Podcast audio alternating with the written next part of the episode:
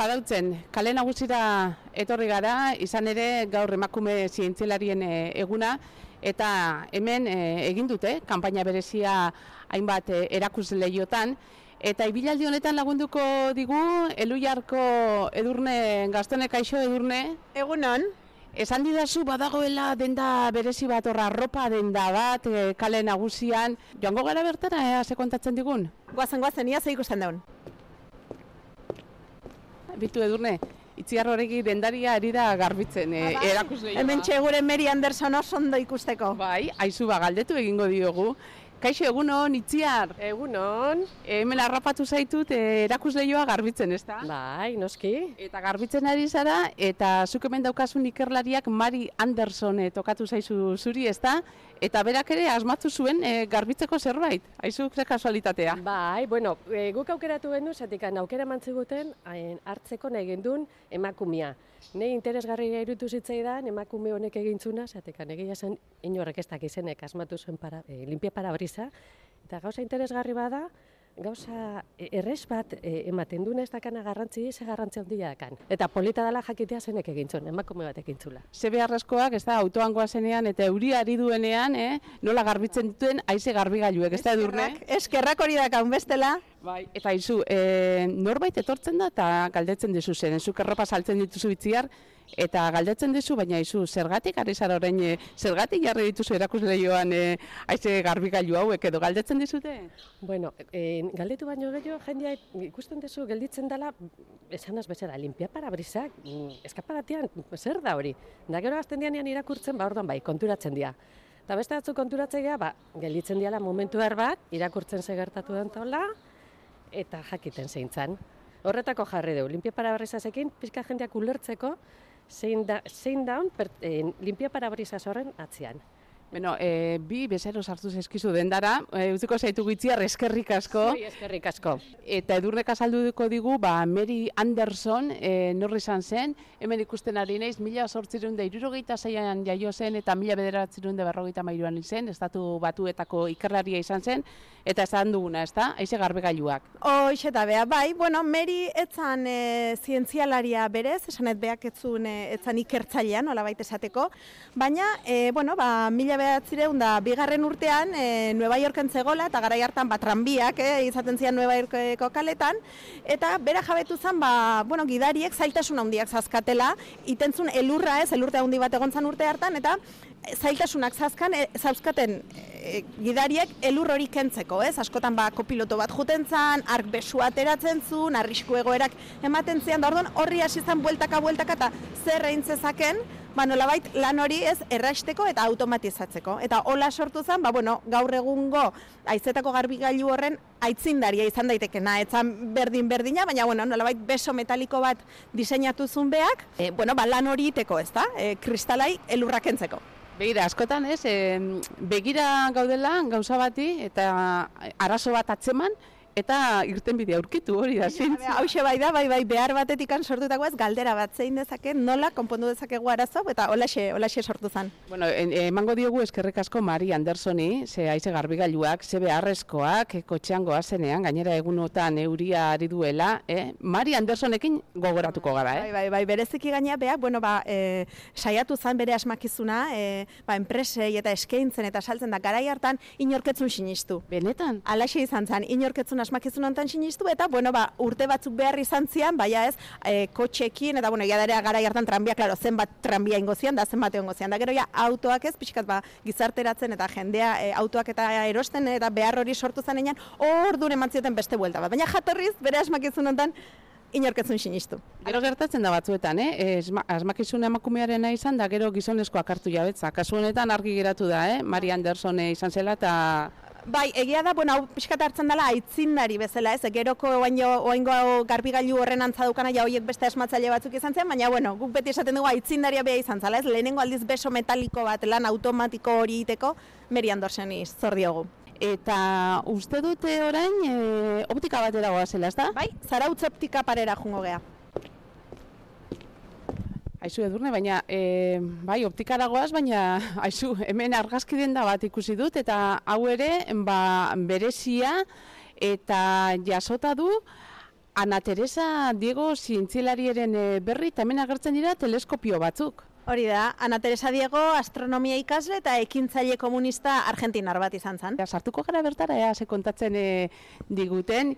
Kaixo, kaixo egunon. Eixo unon, Ai, zuek animatu zarete aurten lehenengo aldiz, ezta? aurren, aurten aurreneko aldia da eh, hori egiten duguna, bai. Eta eh, jarri duzun eh, zientzilariaren berri zu bazenuen edo zer? Ez, ez neukan ezerre, enekin ezerrez ez. Bueno, ordan zerbait ikasi dugu, eh? Bai, bai, bai, eta ja- eh, gauza bat badakit, kemendikan aurrea, gehiago ingo degula horrelako gauzak. Bai, interesgarria dituz. Bai, bai, oso, oso interesgarria gainez. Eta zuze zara, eh, argazki dendan eta argazkilaria zara? Ez, ni argazkilaria ez nahi, ni langilea naiz. Baina badakizu zerbait, eh? Bai, bai, bai, zerbait bai. Bueno, edurne, beraz, eh, bera ere, esan dezakegu, bueno, emakume eh, eh, zientziarekin lotutako balanbide bat daukala, eh, teknologiarekin. Emakume profesional teknologo bat. Prosi zara, ezta? Bai, Emakume profesional, esan duzu? Bai, teknologiakin, bai, zer ikusia duna, bai. Teknologiarekin eh, zer ikusia duzu. Bai, desente. Bai, bai, bai, gure lana teknologekin asko dauka ikusita. Eta hori- Zenbat urte daramazu eh, lanbide honetan? Nik amenda maski eta mabi urte. Eta asko aldatu da argazkigintza. Izugarri. Orain Dana digitala da. dena, dena. Beraz, moldatu zara teknologiara. Bai, claro, bestera ez dago.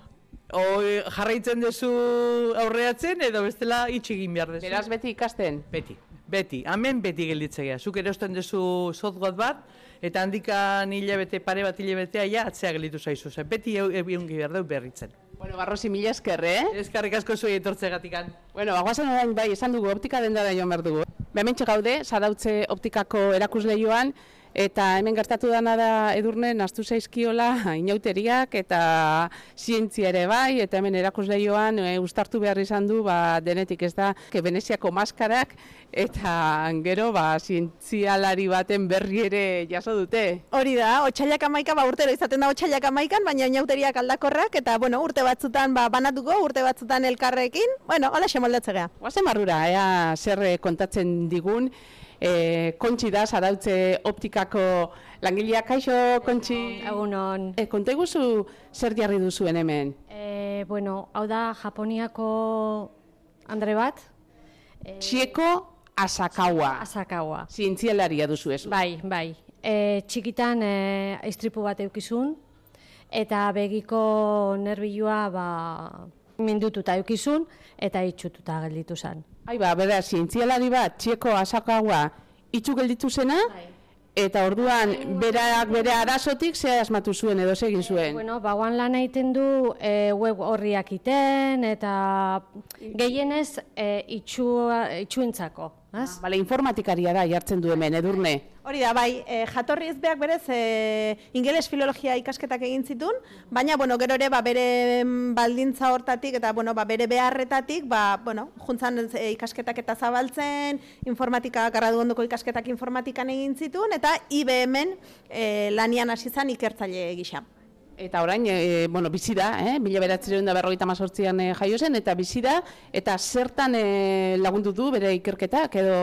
Bueno, ba, bera zientzialari konputazional gisa aritzen da, eta, bueno, saiatu dana da, ba, pertsona itxuen bizi kalitatea hobetzen, ez? Ekarpenak egin ditu, ba, tartien, ba, web horrik, ez, aipatzen genuen web horriak, automatikoki irakurri ahal izateko sistema bat, ba, bueno, nola, eh, teknologiak ere balio dun, ba, pertsona itxuen bizi kalitatea hobetzeko.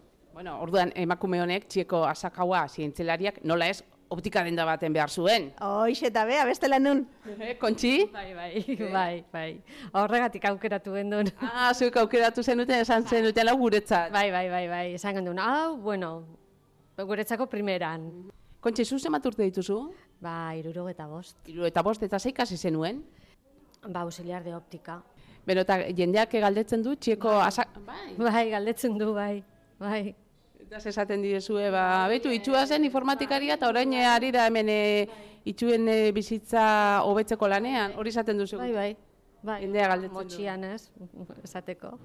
Bai, hori izaten dugu. Eta jendia bai, fijatu iten da, bai. Kontxi, ba, eskerrik asko da, da datorren urtera arte. Oso ondo. Eta ari da edurne aldatzen pixkanaka, pixkanaka, kontzientzia, emakumeek ere egin dezakete zientzia, egin dezakete teknologia. Ari da, bai, ari da, baina bide asko dakagu egiteko, eh?